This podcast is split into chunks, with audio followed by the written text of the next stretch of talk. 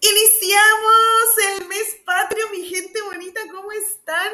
Hoy viernes primero de septiembre, pues ya arrancando estos últimos cuatro meses del año que para mí son los mejores, la verdad, se viene el mejor clima, el otoño, el invierno, las festividades.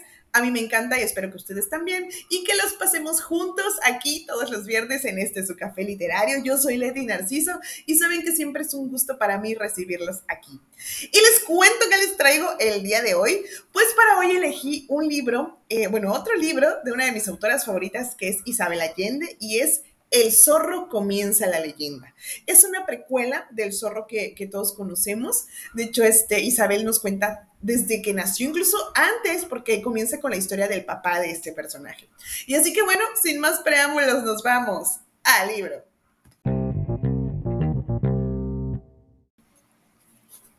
El zorro comienza la leyenda de Isabel Allende. Esta es la historia de Diego de la Vega y de cómo se convirtió en el legendario zorro. Por fin puedo revelar su identidad que por tantos años mantuvimos en secreto. Y lo hago con cierta vacilación, ya que una página en blanco me intimida tanto como los sables desnudos de los hombres de Moncada. Con estas páginas intento adelantarme a aquellos que están empeñados en difamar al zorro. El número de nuestros rivales es considerable, como suele suceder a quienes defienden a los débiles, salvan doncellas y humillan a los poderosos. Naturalmente, todo idealista se echa encima enemigos, pero nosotros preferimos sacar la cuenta de nuestros amigos, que son muchos más. Debo narrar estas aventuras porque de poco servirá que Diego se jugara la vida por la justicia si nadie se entera. El heroísmo es una ocupación mal remunerada, que a menudo conduce a un fin prematuro. Por eso atrae personas fanáticas o con una malsana fascinación por la muerte. Existen muy pocos héroes de corazón romántico y de sangre liviana. Digámoslo sin rodeos, no hay ninguno como el zorro.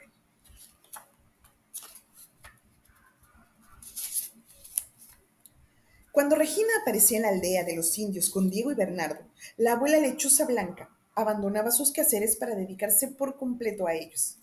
La tribu se había reducido con las enfermedades mortales y los hombres reclutados por los españoles. Quedaban apenas unas 20 familias cada vez más miserables. La India les llenaba la cabeza a los chiquillos con mitos y leyendas de su pueblo, les limpiaba el alma con el humo del pasto dulce sus, empleado en sus ceremonias y los llevaba a recoger plantas mágicas. Apenas pudieron sostenerse con firmeza en dos piernas y empuñar un palo, hizo que los hombres les enseñaran a pelear. Aprendieron a pescar, ensartando los peces con varillas afiladas y a cazar. Recibieron de regalo una piel de ciervo completa, incluso con la cabeza y los cuernos, para cubrirse durante la caza. Así atraían a los venados, esperaban inmóviles hasta que la presa se acercaba y entonces disparaban sus flechas. La invasión de los españoles había vuelto sumisos a los indios, pero en presencia de, Toipur, Toipurnia Regina, se les calentaba de nuevo la sangre con el recuerdo de la guerra de honor conducida por ella. El asombrado respeto que le profesaban se traducía en cariño por Diego y Bernardo. Creían que ambos eran sus hijos. Fue Lechuza Blanca quien llevó a los niños a recorrer las cuevas cercanas a la hacienda de la Vega. Les enseñó a leer los símbolos tallados hacia mil años en las paredes y les indicó de forma la forma de usarlos para guiarse en el interior. Les explicó que las cuevas estaban divididas en siete direcciones sagradas, mapa fundamental para los viajes espirituales. Por eso en tiempos antiguos los iniciados iban allí en busca del centro de sí mismos, que debía coincidir con el centro del mundo, donde se genera la vida. Cuando esa concomitancia ocurría, les informó la abuela, surgía una llama incandescente del fondo de la tierra y bailaba en el aire por largo rato, bañando de luz y calor sobrenatural al iniciado. Les advirtió que las cuevas eran templos naturales y estaban protegidas por una energía superior. Por eso se debía entrar en ellas con limpia disposición. A quien entre con malos propósitos, las cuevas se lo tragan vivo y después escupen sus huesos, les dijo. Agregó que, Tal como manda el Gran Espíritu, si uno ayuda a otros, se abre un espacio en el cuerpo para recibir bendiciones. Esa es la única forma de prepararse para el Okawe.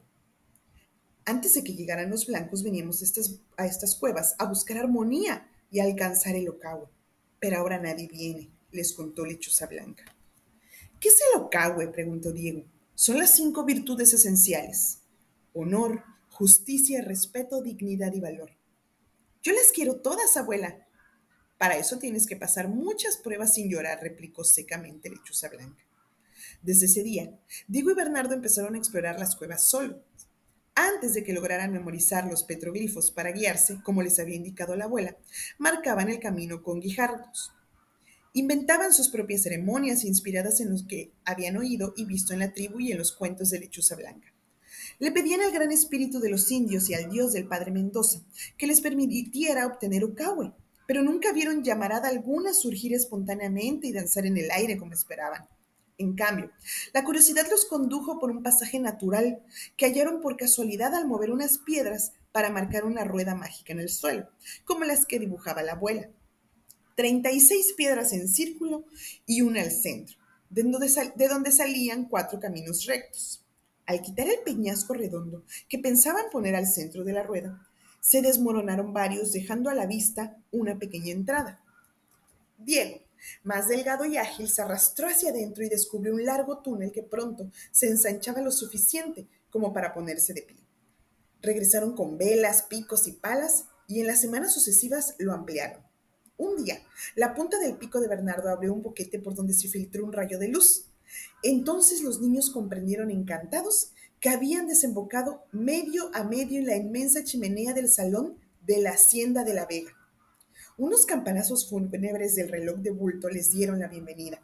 Muchos años tarde supieron que Regina había sugerido el emplazamiento de la casa justamente por su cercanía a las cuevas sagradas a partir de ese descubrimiento, se dedicaron a fortalecer el túnel con tablas y rocas, porque las paredes de arcilla solían desmigajarse, y además abrieron una portezuela disimulada entre los ladrillos de la chimenea para conectar las cuevas en la casa. El fogón era tan alto, ancho y hondo que cabía una vaca de pie adentro, como correspondía a la dignidad de ese salón, que jamás se usaba para agasajar a huéspedes, pero que de tarde en tarde acogía las reuniones políticas de Alejandro de la Vega. Los muebles, toscos e incómodos como los del resto de la casa, se alineaban contra las paredes como si estuvieran en venta, acumulando polvo y ese olor a manteca rancia de los trastos viejos. Lo más visible era un enorme óleo de San Antonio, ya anciano y en los huesos, cubierto de pústulas y andrajoso. En el acto de rechazar las tentaciones de Satanás, uno de esos esperpetos encargados por pie cuadro a España, muy apreciados en California. En un rincón de honor donde pudieran ser admirados, se exponía el bastón y los parámetros del alcalde que el dueño de la casa usaba en los actos oficiales. Esos actos incluían desde asuntos mayores como el trazado de las calles hasta, hasta las minucias como autorizar las serenatas, porque si se dejaban al albedrío de los señoritos enamorados, nadie habría podido dormir en paz en el pueblo. Colgaba del techo sobre una gran mesa de mezquita una lámpara de hierro del tamaño de cedro, con 150 velas intactas porque nadie tenía ánimo para bajar ese armatoste y encenderlas. Las pocas veces que se abría la sala se usaban faroles de aceite. Tampoco se prendía la chimenea, aunque siempre estaba preparada con varios troncos gruesos. Diego y Bernardo tomaron la costumbre de acortar el camino desde la playa a través de las cuevas usaban el túnel secreto para surgir como fantasmas en el oscuro socavón de la chimenea. Habían jurado, con solemnidad de los niños absortos en sus juegos, que jamás compartirían ese secreto con otros. También habían prometido a Lechuza Blanca que solo entrarían en las cuevas con buenos propósitos y no para jugarretas. Pero para ellos todo lo que hacían allí era parte del entrenamiento para encalzar el sueño de Locahue.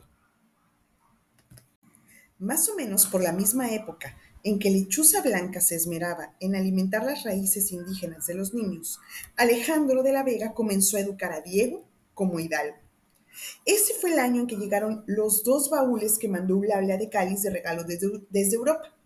El antiguo gobernador Pedro Fajes había muerto en México, fulminado por una de sus rabietas.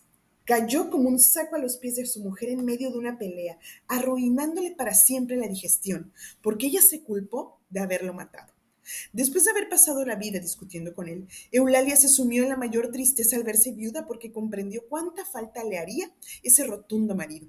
Sabía que nadie podría reemplazar a ese hombre estupendo, cazador de osos y gran soldado, el único capaz de enfrentarla sin bajar la cerviz. La ternura que no sintió por él en vida le cayó encima como una plaga al verlo en el ataúd y siguió martirizándola para siempre con recuerdos mejorados por el tiempo. Por último, cansada de llorar, siguió el consejo de sus amistades y de su confesor y regresó con su hijo a Barcelona, su ciudad natal, donde contaba con el respaldo de su fortuna y su poderosa familia. De vez en cuando se acordaba de Regina, a quien consideraba su protegida y le escribía en papel egipcio con su escudo de armas impreso en oro.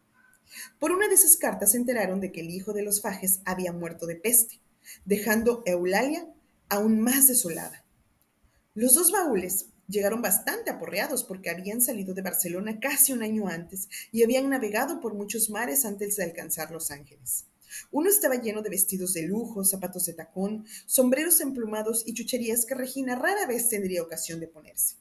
En otro, destinado a Alejandro de la Vega, contenía una capa negra forrada en seda con botones toleados de plata labrada, unas botellas del mejor jerez español, un juego de pistolas de duelo con incrustaciones de nácar, un florete italiano y el Tratado de Esgrima y Prontuario del Duelo del maestro Manuel Escalante tal como se explicaba en la primera página, era un compendio de las últimas instrucciones para no vacilar jamás cuando hay que batirse en lances de honor con sable español o florete. Eulalia de Cáliz no podría haber enviado un presente más apropiado. Alejandro de la Vega llevaba años sin practicar la espada, pero gracias al manual pudo refrescar sus conocimientos para enseñarle esgrima a su hijo, quien todavía no sabía limpiarse la nariz. Hizo fabricar un florete, un peto acolchado y una máscara en miniatura para Diego, y desde ese momento tomó el hábito de entrenar con él un par de horas al día. Diego demostró para la esgrima el mismo talento natural que tenía para todas las actividades atléticas, pero no la tomaba en serio, como su padre pretendía. Para él era solo otro juego de los muchos que compartía con Bernardo. Esa complicidad permanente de los niños preocupaba a Alejandro de la Vega. Le parecía una debilidad de carácter de su hijo, quien ya estaba en edad de asumir su destino. Sentía cariño por Bernardo y lo distinguía entre los indios del servicio. Mal que mal lo había visto nacer, pero no olvidaba la diferencia que separaban a las personas. Sin esas diferencias impuestas por Dios con un fin claro, reinaría el caos en este mundo, sostenía. Su ejemplo favorito era en Francia, donde todo estaba patas arriba por culpa de la execrable revolución en ese país. Ya no se sabía quién era quién. El poder pasaba de mano en mano como una moneda. Alejandro rezaba que para que algo así jamás sucediera en España. A pesar de que una sucesión de monarcas ineptos iba sumiendo irremisiblemente al imperio a la ruina, jamás había puesto en duda la divina legitimidad de la monarquía, de la misma manera que no cuestionaba el orden jerárquico en el que él había formado y la superioridad absoluta de su raza, su nación y su fe. Opinaba que Diego y Bernardo habían nacido distintos, nunca serían iguales y cuando antes lo comprendieran menos problemas tendrían en el futuro. Bernardo lo había asumido sin que nadie se lo, se lo machara, pero ese era un tema que arrancaba lágrimas a Diego cuando su padre se lo recordara. Lejos de secundar a su marido en sus propósitos didácticos, Regina seguía tratando a Bernardo como si fuera también su hijo. En su tribu nadie era superior a otro por nacimiento, solo por coraje o sabiduría, y según a ello, ella, todavía era muy pronto para saber cuál de los dos muchachos era el más valiente o el más sabio. Diego y Bernardo solo se separaban a la hora de dormir, cuando cada uno se iba a la cama con su madre. A los dos los mordió el mismo perro, los picaron las mismas abejas del panal y les dio sarampión al mismo tiempo. Cuando uno cometió una travesura, nadie se daba el trabajo de identificar al culpable. Los obligaban a agacharse lado a lado, les propinaban igual número de varillazos en el trasero y ellos recibían el castigo sin chistar, porque les parecía la justicia pristina. Todos, menos Alejandro de la Vega, los consideraban hermanos, no solo porque eran inseparables, sino porque a primera vista se parecían. El sol les había quemado la piel del mismo tono de madera. Ana les hacía pantalones iguales de lienzo. Regina les cortaba el cabello al estilo de los indios. Había que mirarlos con atención para ver que Bernardo tenía nobles facciones de indio, mientras que Diego era alto y delicado con los ojos color caramelo de su madre. En los años siguientes aprendieron a manejar el florete según las utilísimas instrucciones del maestro Escalante, a galopar sin montura, a usar el látigo y el lazo, a colgarse del alero de la casa con los pies como murciélagos. Los indios les enseñaron a sumergirse en el mar para arrancar mariscos de las rocas, a seguir a una presa durante días hasta darle caza, a fabricar arcos y flechas, a soportar el dolor y el cansancio sin quejumbre. Alejandro de la Vega los llevaba al rodeo en la época de marcar el ganado, cada uno con su reata o lazo para que ayudaran en la tarea. Era la única ocupación manual de un Diego, más deporte que trabajo. Se juntaban los dones de la región con sus hijos, vaqueros e indios, rodeaban a los animales, los separaban y les ponían sus marcas que después registraban en un libro, para evitar confusiones y robos. Era también el tiempo de la matanza, cuando había que recolectar las pieles, salar la carne y preparar la grasa. Los nuqueadores, fabulosos jinetes capaces de matar de una puñalada en la nuca a un toro en plena carrera, eran los reyes del rodeo y solían ser contratados para esa faena con un año de anticipación. Llegaban de México y de las praderas americanas con sus caballos, sus caballos entrenados y sus dagas largas de filo doble. A medida que las reses se desplomaban, les caían encima los peleadores para quitarles la piel, que sacaban entera en pocos minutos. Los tasajeros encargados de cortar la carne y por último las indias, cuya humilde tarea era juntar la grasa, derretirla en inmensos calderos y luego almacenarla en botas hechas con vejigas, tripas o pieles cocidas. A ellas también les tocaba curtir los cueros, raspándoles con piedras afiladas en una interminable labor de rodillas. El olor de la sangre enloquecía al ganado y nunca faltaban caballos destripados y algún vaquero pisoteado o muerto de una cornada. Había que ver al monstruo de millares de cabezas resollando a la carrera en un infierno de polvo suspendido en el aire. Había que admitir a los vaqueros con sus sombreros blancos, pegados a sus corceles, con los lazos bailando sobre sus cabezas y los refulgentes cuchillos en el cinturón. Había que oír el trepitar del ganado en el suelo, los gritos de los hombres exaltados, los relinchos de los caballos, los ladridos de los perros. Había que sentir el vaho de la espuma en los animales, el sudor de los vaqueros, el olor tibio y secreto de las indias que perturbaba a los hombres para siempre. Al término del rodeo, el pueblo celebraba el trabajo bien cumplido en una parranda de varios días, en la que participaban pobres y ricos, blancos e indios, jóvenes y los pocos viejos de la colonia. Sobraba comida y licor. Se bailaba hasta que las parejas caían aturdidas al son de los músicos llegados de México. Se cruzaban apuestas en peleas de hombres, de ratas, de gallos, de perros, de osos con toros. En una noche, todo se podía en una noche se podía perder lo ganado en el rodeo. La fiesta culminaba el tercer día como una misa ofrecida por el padre Mendoza, quien arreaba a los borrachos con una fusta rumbo a la iglesia y obligaba a Mosquete en mano a casarse a los seductores de las doncellas neófitas, porque había sacado la cuenta de que nueve meses después de cada rodeo nacía un escándalo de criaturas sin padre conocido. Durante un año de sequía hubo que sacrificar a los caballos salvajes para dejar el pasto al ganado. Diego acompañó a los vaqueros, pero por una vez Bernardo se negó a ir con él porque sabía de qué se trataba y no podía soportar. Rodeaban a las manadas de caballos, las espantaban con pólvora y perros, las perseguían a galope tendido, guiándolas hacia los acantilados donde se precipitaban en ciega estampida. Caían al vacío por centenares unos encima de otros, desnucándose o quebrándose las patas en el fondo del barranco. Los más afortunados morían con el galope, otros agonizaban durante días en una nube de moscas, y una fetidez de carne macerada que atraía osos y buitres.